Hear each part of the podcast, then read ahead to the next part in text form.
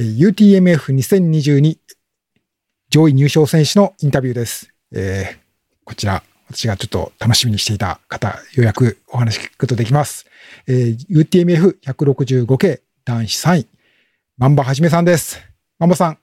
ろしくお願いします。マンバです。よろしくお願いします。いや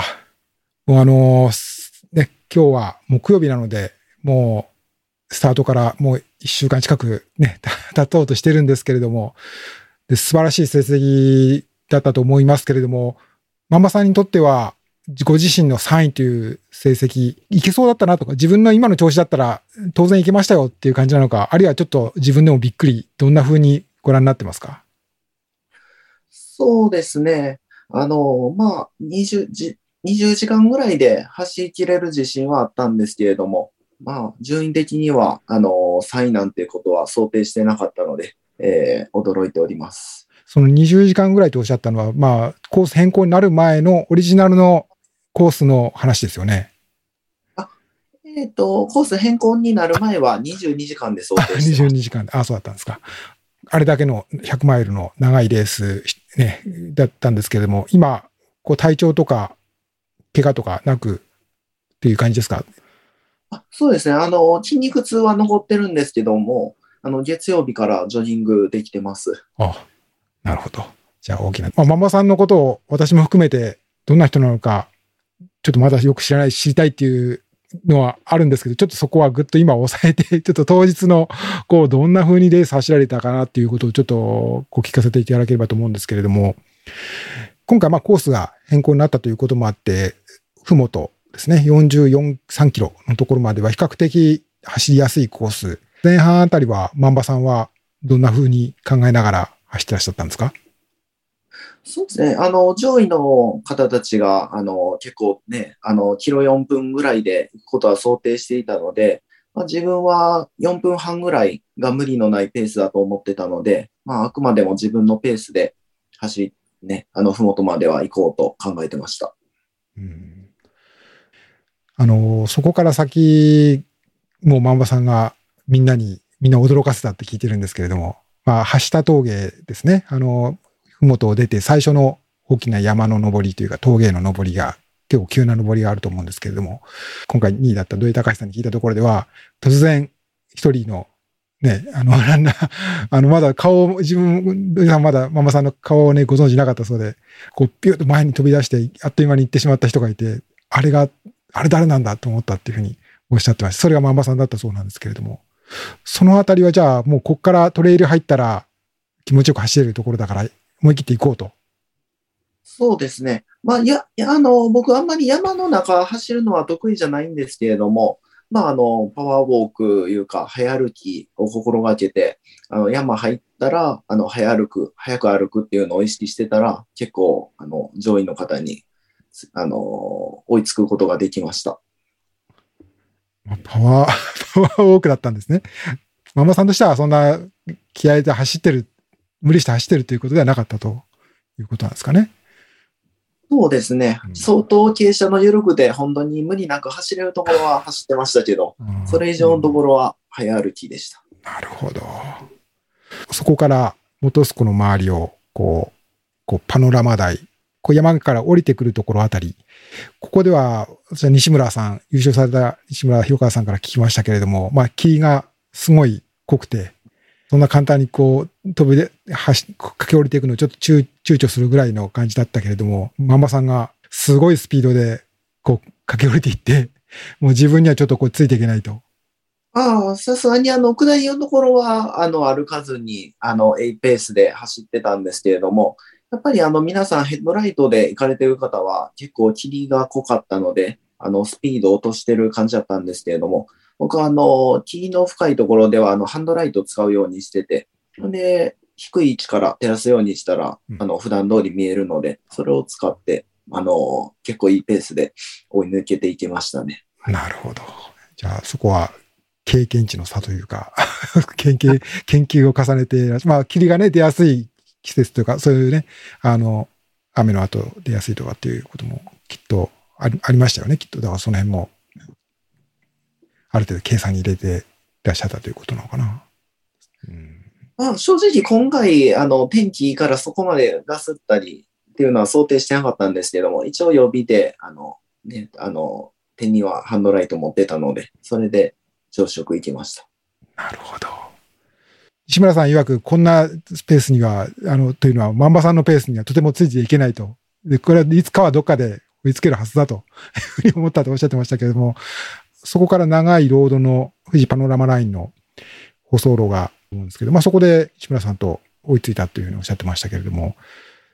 まあ、ただ僕が驚くべきだなと思ったのは、まあそこでもうあの、あとはこうどんどんどんどんずるずる下がっていくだけっていうようなスピードの自慢のある方だったら、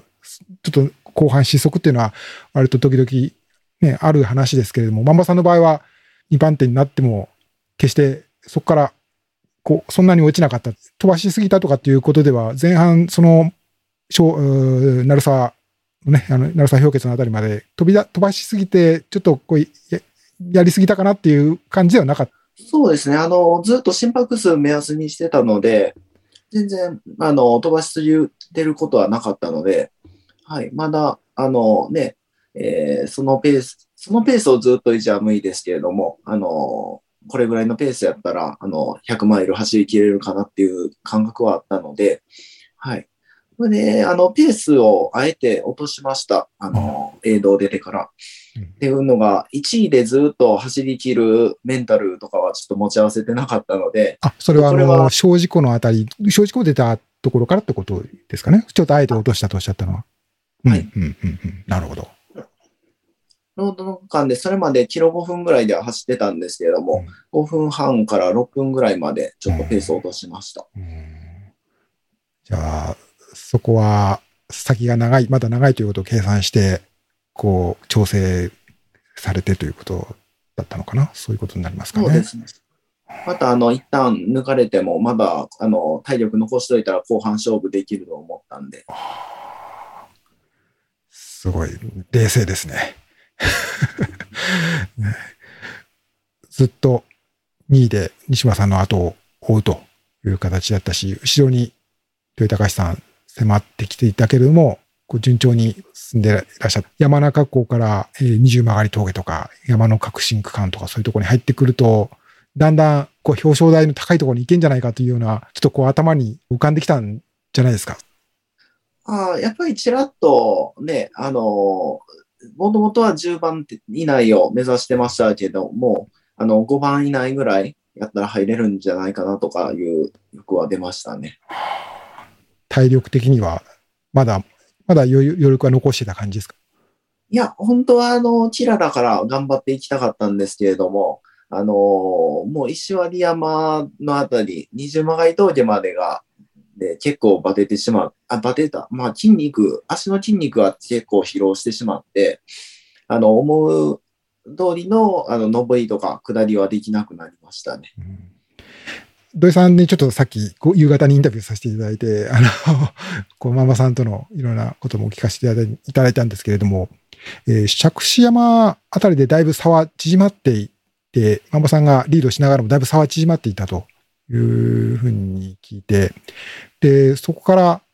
まあ、あの、富士吉田の江戸まで降りてくるところで、ママさんが、の姿を見ないまま、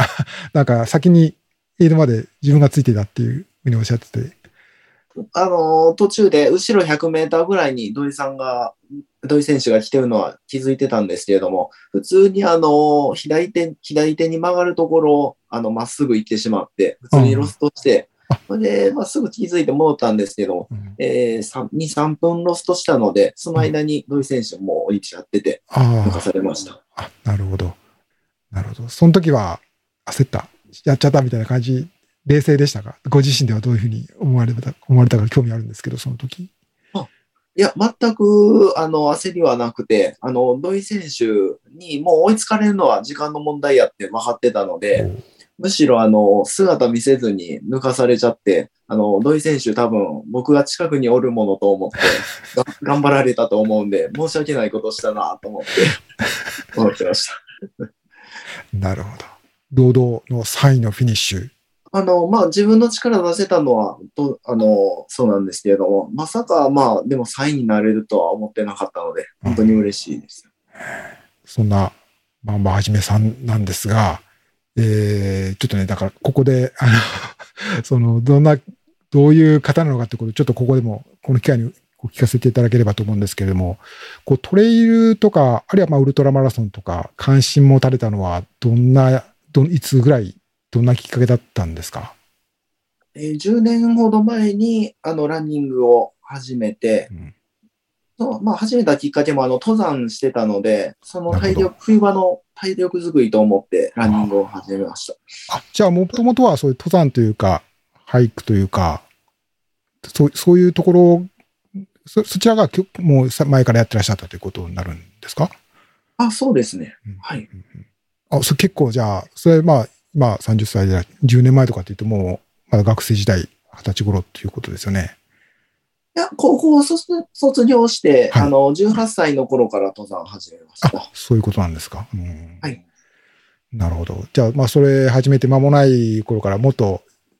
体力つけないといけないと。そそしたらもっと高い山とか遠いところまで行けるというあたりからランニングっていうことなんですかね？そうですね。あの、はあテント泊の重装とかに魅力感じてたので、あのいっぱい荷物背負って。2014年にハセツネカップに出てらっしゃるっていうのが残ってるんですけれども、まあ、これも11時間台ということで、結構ね、早い、大あの、一般的なランナーとしてはすごいいいタイムだと思うんですけれども、結構じゃあ、めきめき走ることにも楽しいというふうに、結構目覚め早かった、すぐ始めてみたら面白かったっていうことなんですかね。あ、そうですね。あの、初めて走ったのは、ハセツネの30キロ、30系30で、系で。はい。それで1000以内ということでうん、ハセツネにそのまま出て、なるほど。という感じだったんですけど、まあ正直、あの、あんまり走る練習はできてなくて、本当に、あの、趣味は登山で、うん。あの、まあ大会にちょっと出ようかな、みたいな感じで、うんハセツネとかもチャレンジしました。どうでした？そういう形でレース出てみて、面白いなっていうか、これはこれで山に登るのとはまた違う楽しさあるなっていう、思われました？そうですね。あの、やっぱり出てみて、しんどいけど楽しいなっていうので、のめり込みましたね。UTMF は2015年の STY に出てらっしゃったんですね。まあ、その時は男子20位、この UTMF の雰囲気を早くから 体験されていて、っていうことなんですね。やっぱりもっと長い距離、そういうやっぱりハイク、重走とかっていうことになると、やっぱりトレイルランニングのスタイルの方も長い距離、100キロとか100マイルとか、やっぱりそういうものに挑戦していこうというふうに、だんだんだんだん思われたということになるんでしょうね。そうですね。あの、トイランを始めて、あの、UTMF の存在を知って、で、チャレンジしたいと思ってあ、で、あの、その時出るために、あの、ね、あの、ハセツネとか STY とかでポイントを貯める必要があったのなるで、はい一つずつステップアップと思って参加していきました。ああ、そうだったんですか。じゃあ UTMF は、まあ、一つの大きな目標とされていたということって言ってもいいんですかね。そうですね。なるほど。そういう方が今回の結果って素晴らしい。ますますあの、いい、あの、こう素晴らしいなと思うんですけれども。普通にこうトレイルランニング始めてました。100キロのウルトラマラソンやってますっていう人は多いけれども、なかなかこう今の万場さんのレベルまでこういける人はそんな多くないと思うんですけれども、そのためのある程度練習っていうか、あのやっぱまこう、ハイキング、あの、や、登山の練習とはまたちょっと違う ことを多分たくさんこうされたんだと思うんですけれども、そういうところまでちょっとやれるところまでやってみようって思われたのは、やっぱなんか、どっかにきっかけがあったんじゃないかなと思うんですけれども。ああ、気づきがあったのは2021年ですね。ああ、き去年ですね。うん。はい。えーまあ、コロナ禍で大会が少ない中で、あの、去年の1月に、あの、森のひとときラウンドトレイルっていう、まあ、丹波の、あの、中谷良太さんが主催された大会がありまして、うんそれが、えー128キロの累積1万3000っていう、あの、すごくきつい。すごいですね。そのタイムも28時間38分。だからまあ、ね、ね120キロの距離っていう距離だけするとちょっと随分かかってるなって気がするけど、1万、1万2000ですか？それだけの 累積って聞くと、んんと思いますね。うん、確かに。うん。まあ、それに出場したことがき、で、優勝したことがきっかけで、あの、中谷亮太さんや、あの、今回、あの、ニューヒーロー賞を獲得した、あの、山本龍馬くんと親しくなりまして、そこから、あの、あの、ランニングを重点的にするようになりました。今の話からすると、じゃあ本格的にちょっと UTMF っていうか、まあ、こう表彰台に登れるくらい、こう日本の有数の大会で表彰台に登れるくらいやれるんじゃないかっていうふうに頑張ってみるかと思って考え始めたっていうのは、まだ1年足らず、1年 ,1 年ちょっとっていう感じですか？そうですね。そうなんですね。はい。それがびっくりしますね。ちょっと9月には肩の手術かな？そういったことなんかもされたりとかして、ブランクもあったというようなこととかも伺いました。どんな、ご自身ではどんな風にしてその自分の今の総力、わずかこの1年間、どんな風な、こう、トレーニングというか、簡単にいろんなことされたんだと思うんですけれども、どんなことをされたのか、ちょっと、もし聞かせていただければと思ったんですけど。はい。まず、あの、体的な要因としてましては、あの、2010 2020年までは、あの、ジムで筋トレをすごいしてましてうん、はい。あの、もう鍛えるのが好きだったので、走るのに関係のない上半身の筋肉とかをすごい鍛えてました。それは結構こう、ボボディービルみたいな、ちょっと言い方が正しくないと思うんですけど、結構、じゃあ、筋、筋肉を、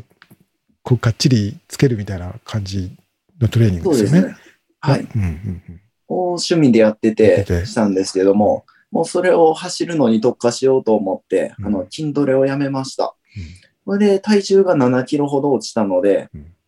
それで足への負担とか減ったので、すごい走れるようになって、今があるって感じですね。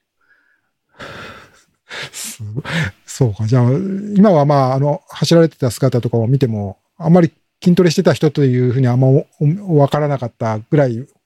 ランナー体型というか、だと思うんですけども、今とはちょっと全然体型も違ってたということなんですね。今、えっと、確か兵庫県にお住まいということでしたけど、普段はどんなところを走ってらっしゃるたりするんですか？